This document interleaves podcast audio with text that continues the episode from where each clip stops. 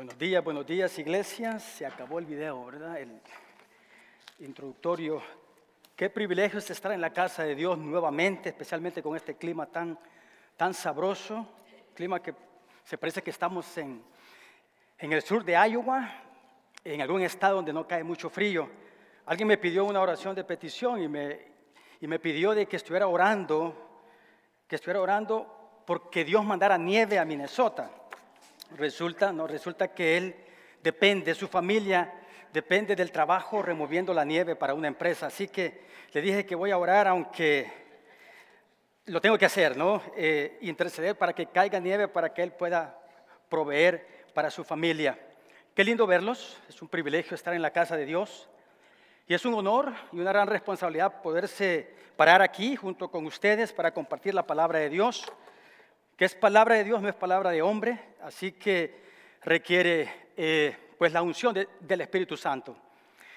Escuchando la alabanza esta mañana, me imaginaba por un momento cómo va a ser la adoración cuando estemos en el cielo, la iglesia de Cristo reunidos, que van a ser millones de toda tribu, de toda lengua, de toda nación.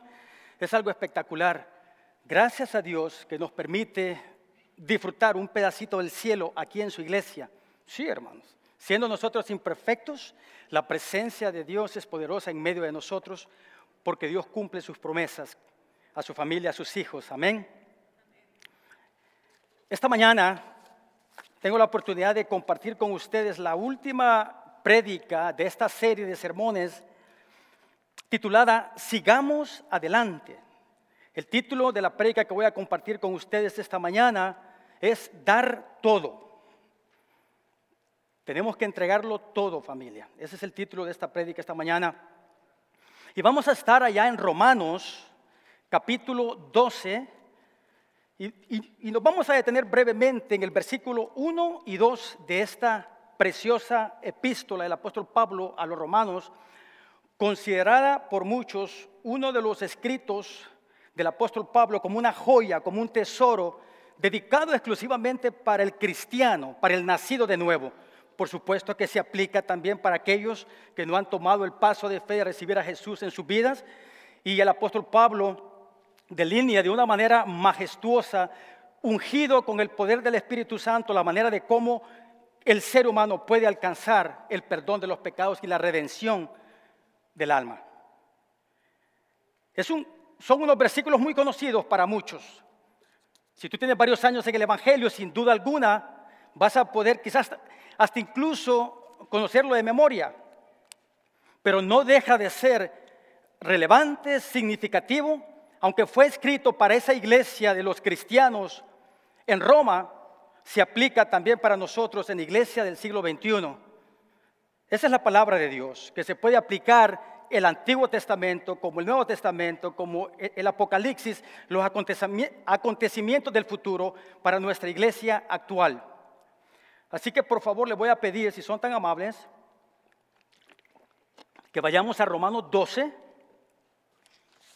Quiero ver los teléfonos encendidos o las Biblias físicas.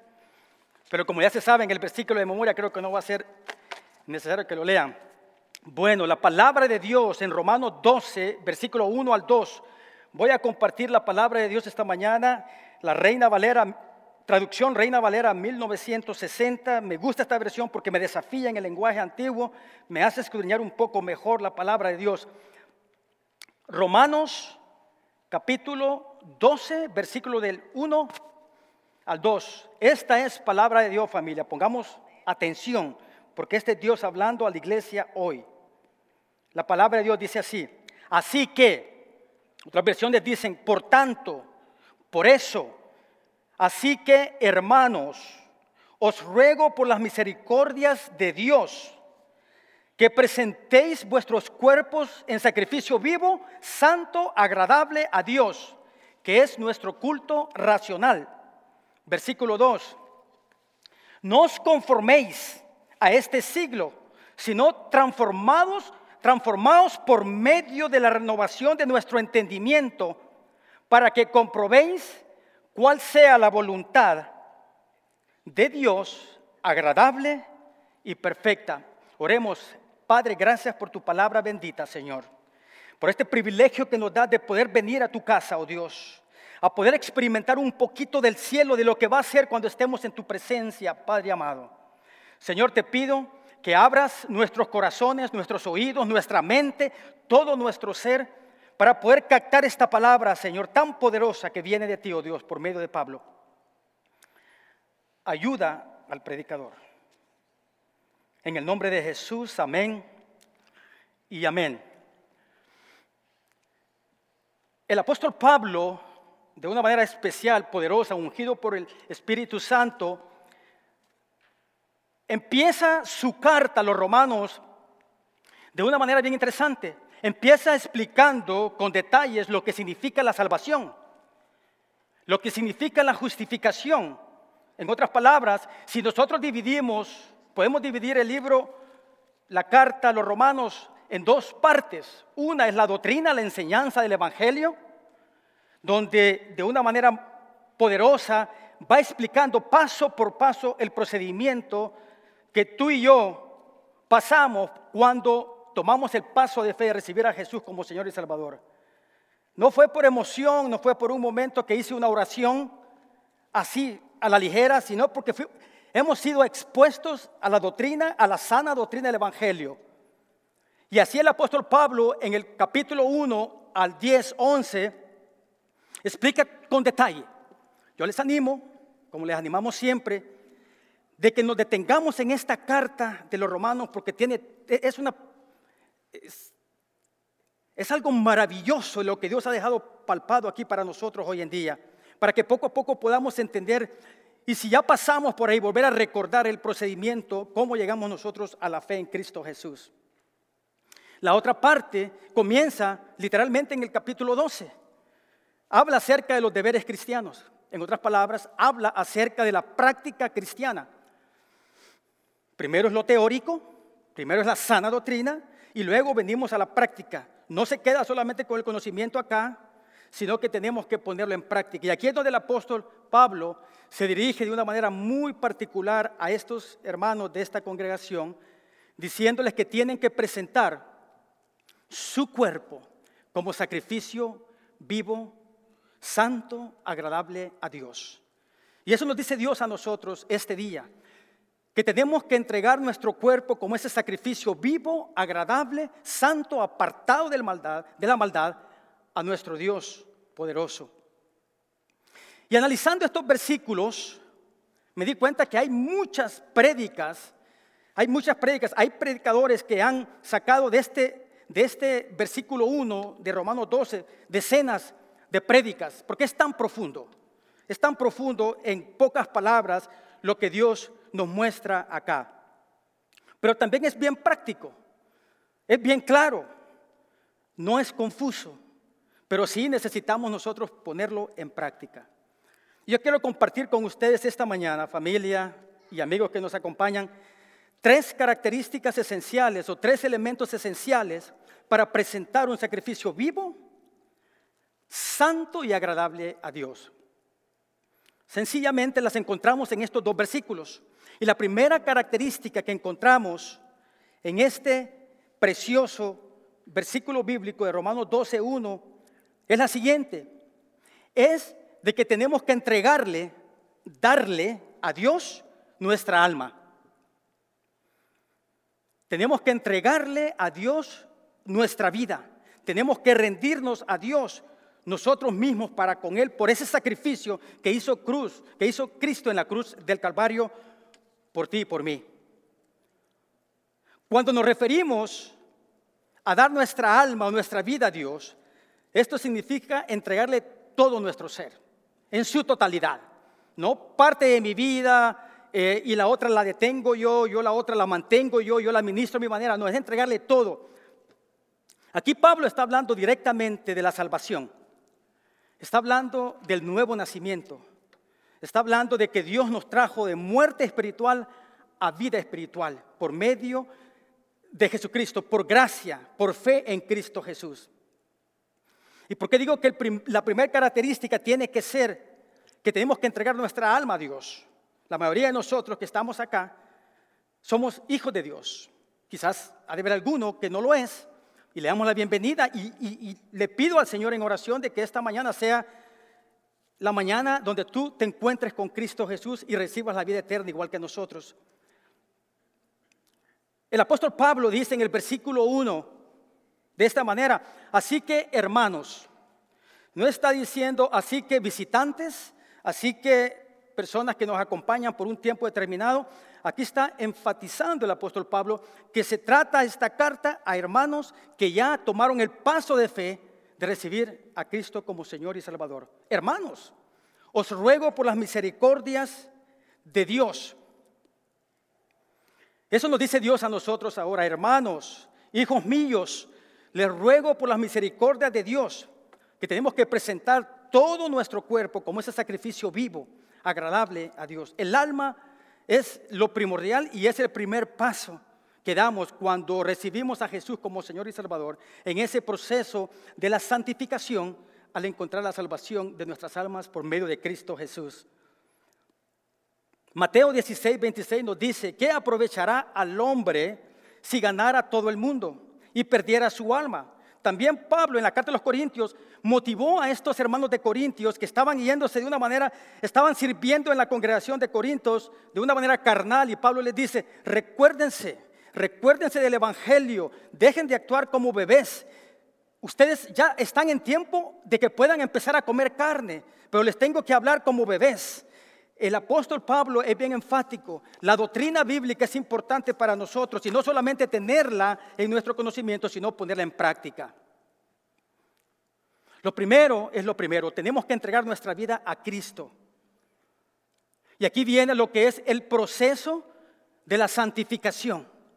Empezamos primeramente entregando la vida a Dios tal como somos. Él nos hace, nos hace nacer de nuevo, pero tenemos nuestro cuerpo todavía, ¿no? Que está con el ADN del pecado. Y por eso lo entregamos primeramente a Él, entregamos nuestra vida, nos rendimos a Él todo nuestro ser, para que Él empiece a obrar ese proceso de la santificación. Y continúa el apóstol Pablo diciendo en el, en el versículo 1, Así, hermanos, os ruego por las misericordias de Dios. Aquí Pablo está apelando a las misericordias de Dios. Cantábamos esta alabanza recientemente acerca de las misericordias, que yo me atrevo a decir que son infinitas de parte de Dios. ¿Qué es una misericordia de Dios? ¿Qué son las misericordias de Dios? En plural, que está hablando aquí el apóstol Pablo.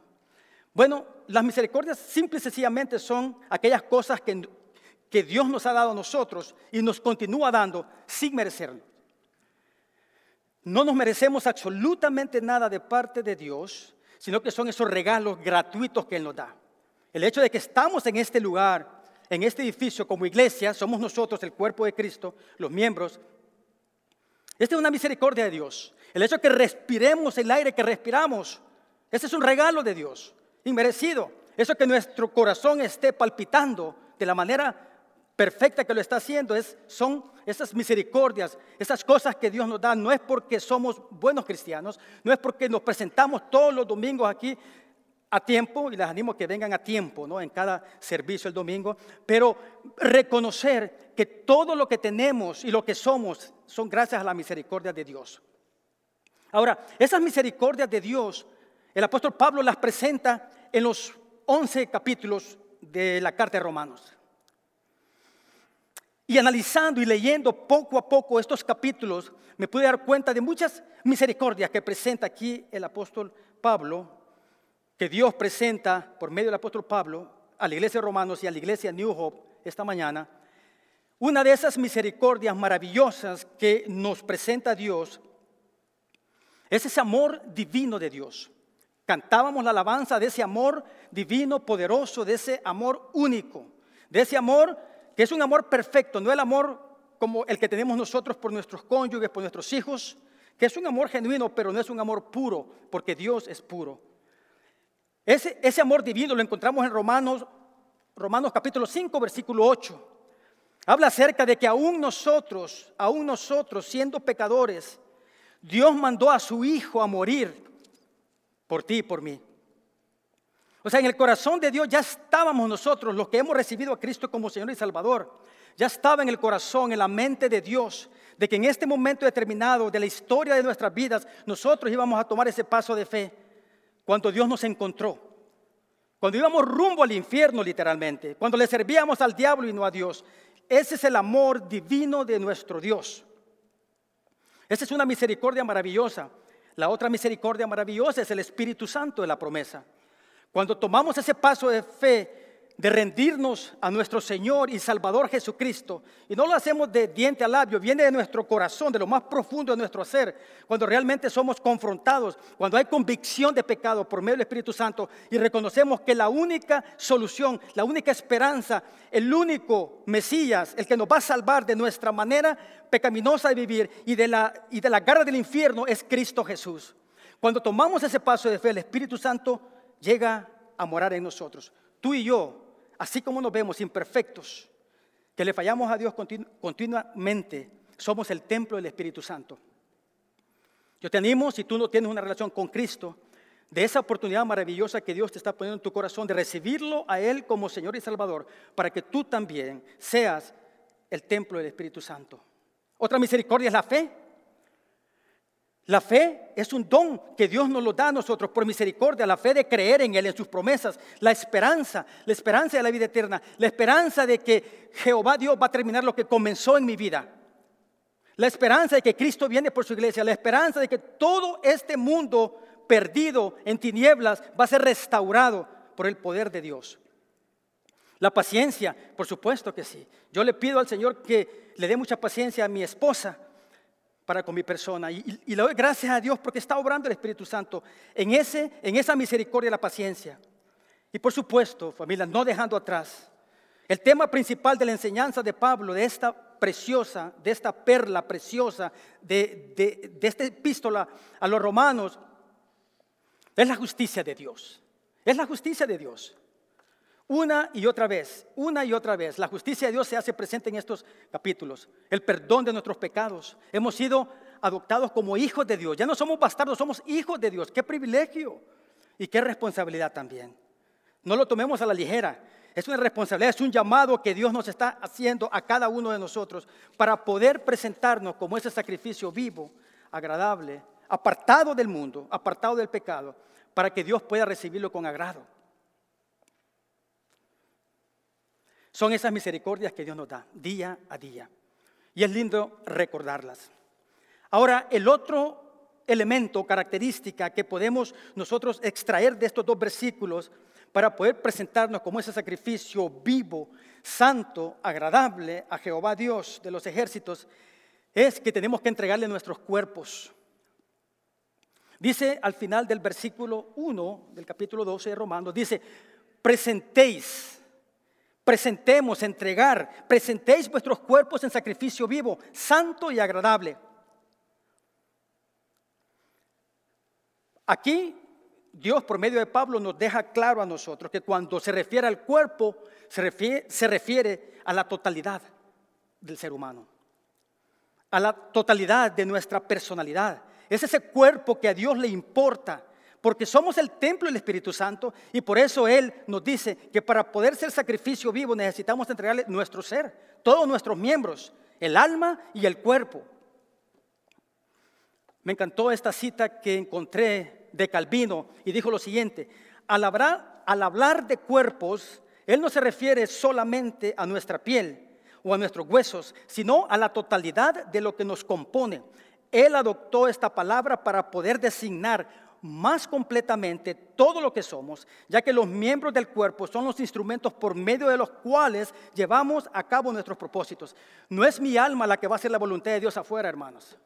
No es mi alma la que solamente va a pasar como sombra y la gente se va a convertir en el Evangelio. Es mi voz, son mis acciones, lo que yo estoy dejándome usar por Dios.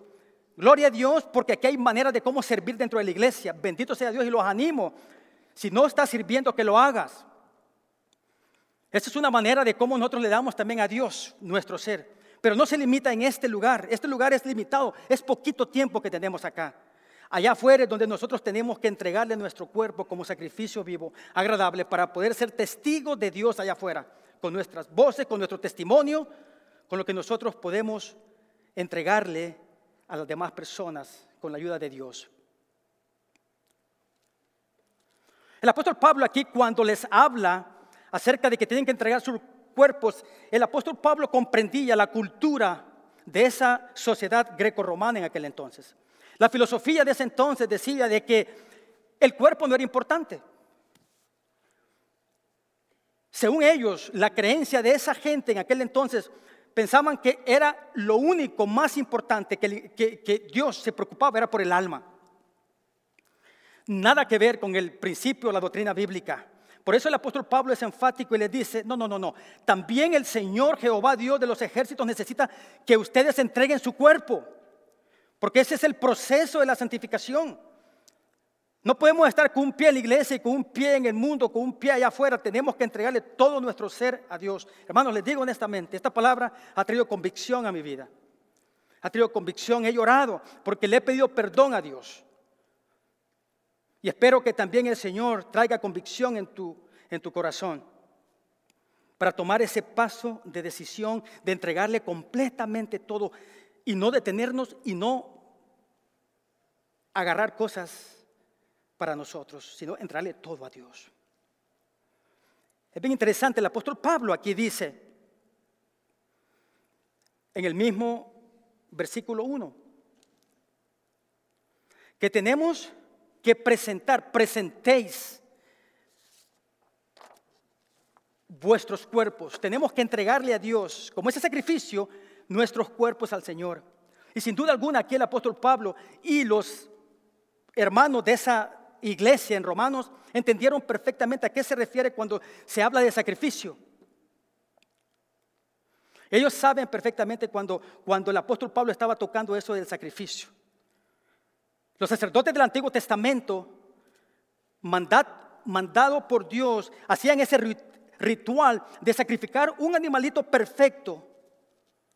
Alguien llevaba ese animal perfecto, ese animal sin mancha, para ser sacrificado, entregarlo a Jehová Dios completamente, para que ese, esa sangre y ese sacrificio de la muerte de ese animalito era un, un tipo de lo que Cristo iba a hacer. Y por supuesto Dios perdonaba los pecados, o, más bien dicho, los cubría, porque hacía falta el sacrificio perfecto que es Cristo Jesús, que fue Cristo Jesús.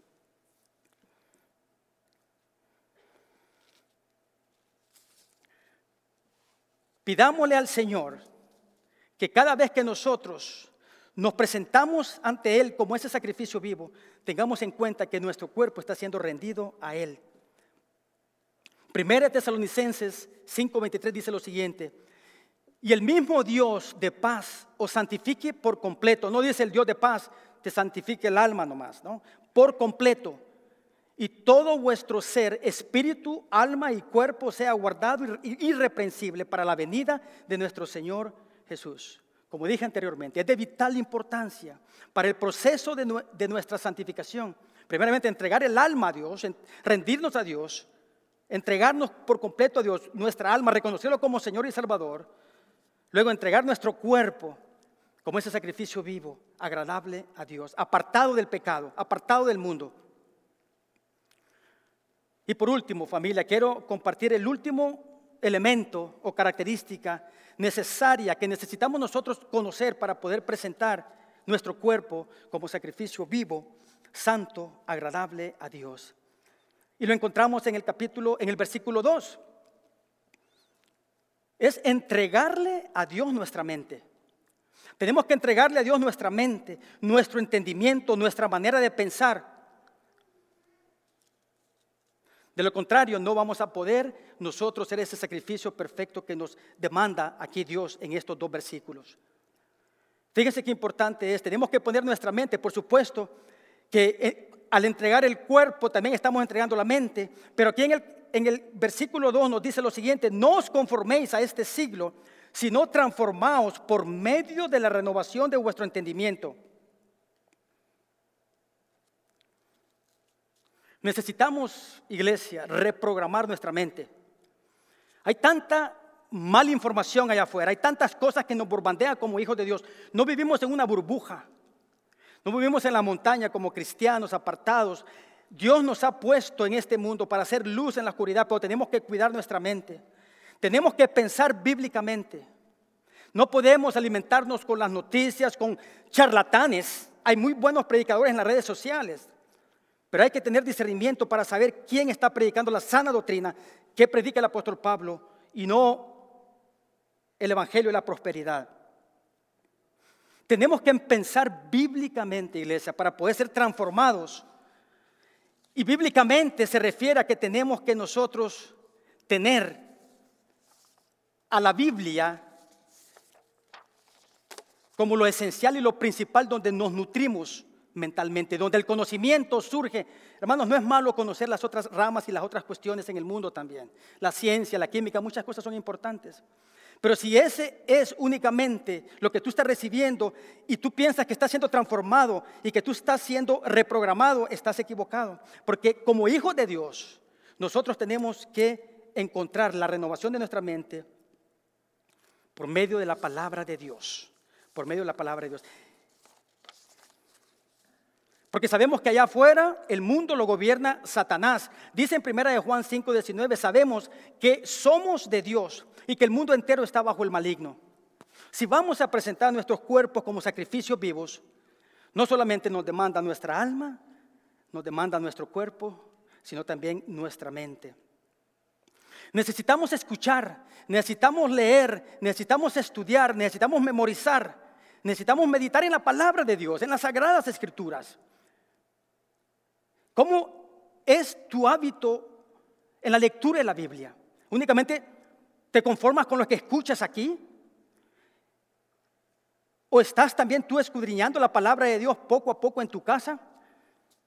No digamos que no tengamos tiempo, hay tiempo suficiente como para poder dedicarle 15, 20, media hora, una hora a la palabra de Dios día tras día, para poder ser transformados en nuestra mente por medio de la palabra de Dios.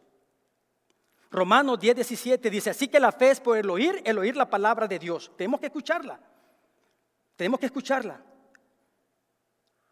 Apocalipsis 1.3 dice, bienaventurado el que lee y los que oyen la palabra de esta profecía.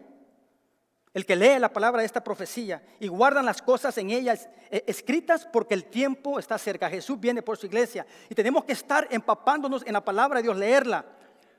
Y no solamente, hermanos, confórmense con lo que yo estoy hablando aquí o con el que el maestro enseña o los predicadores o el pastor.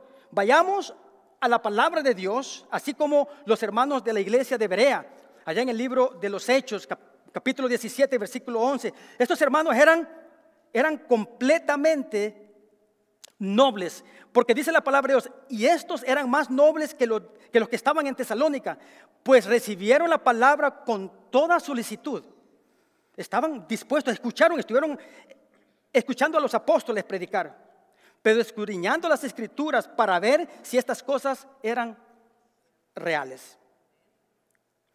Les animo que todo lo que ustedes escuchen de este púlpito o de las enseñanzas, vayan y lo alineen con la palabra de Dios. Y si estamos sacando algo fuera de contexto, que vengan con nosotros con toda confianza y admitimos nuestro error y vamos a corregirlo. Pero es nuestra responsabilidad ir a la palabra de Dios, escudriñar que lo que está diciendo, lo que estamos predicando, está alineado con la verdad del Evangelio.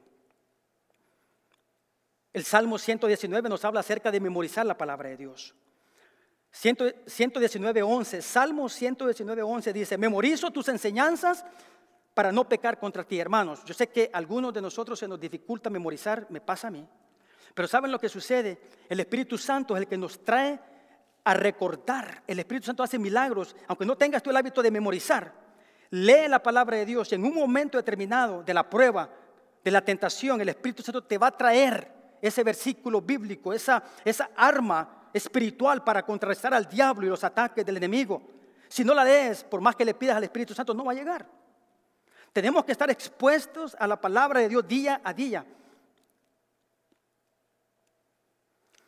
Y el, otro aspecto es memorizar. Salmo 1, del 1 al 2, dice, bienaventurado el varón que no anduvo en consejo de malos, ni estuvo en camino de pecadores, ni en silla de encarnecedores se ha sentado, sino que en la ley de Jehová está su delicia y en su ley medita. Tenemos que meditar de día y de noche la palabra de Dios. ¿Cuánto tiempo le dedicamos al teléfono? Yo tengo mi teléfono, me muestra cuánto tiempo le he dedicado yo al teléfono en la semana y me dice el porcentaje. Y es bien impresionante observar cuánto tiempo le dedica uno a las redes sociales, a las noticias, y nos limitamos a un porcentaje bien mínimo a lo que es la palabra de Dios. Tiene que ser lo contrario, hermanos. No digo que no estemos informados de los acontecimientos, pero sí tenemos que buscar todo ese tiempo importante que nos queda a nosotros para poder crecer espiritualmente. De lo contrario, no vamos a poder presentar nuestro cuerpo como Dios quiere que lo presentemos, como ese sacrificio vivo, santo, agradable a este Dios perfecto que es nuestro Dios. Y por último quiero compartir esta, este versículo bíblico de 2 Timoteo 3, 16, 17.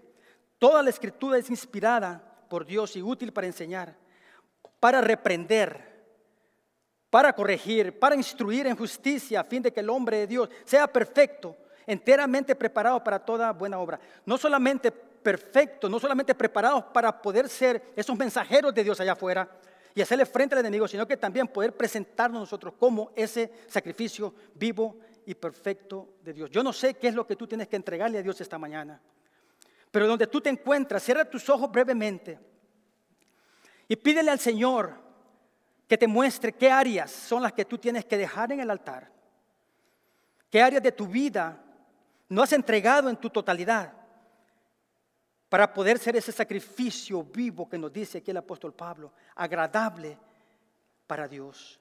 Y esa va a ser la única manera que nosotros vamos a poder comprender la voluntad de Dios, que es agradable y perfecta. Ahí donde estás en silencio, un minuto, entrégale al Señor las cosas que no te permiten ser ese sacrificio vivo.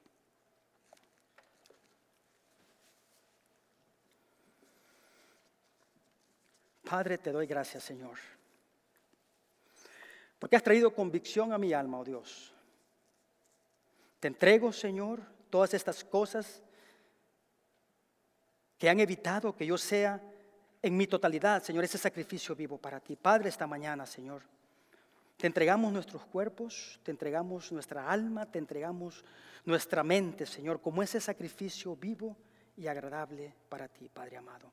Ayuda a tu iglesia, oh Dios, a que cada día, cada día, cada día, cada día. Estamos en un entrenamiento, Dios, constante, de no descuidar estas áreas tan importantes. Y principalmente lo que es la lectura bíblica, es tu palabra, Señor. ¿Dónde más vamos a tener el conocimiento que viene a lo alto? ¿Dónde más vamos a poder encontrar la transformación de nuestra alma si no es por la palabra de Dios, que es tu palabra viva y eficaz? Todo esto te lo pedimos, Padre, en el nombre de Jesús. Amén y amén.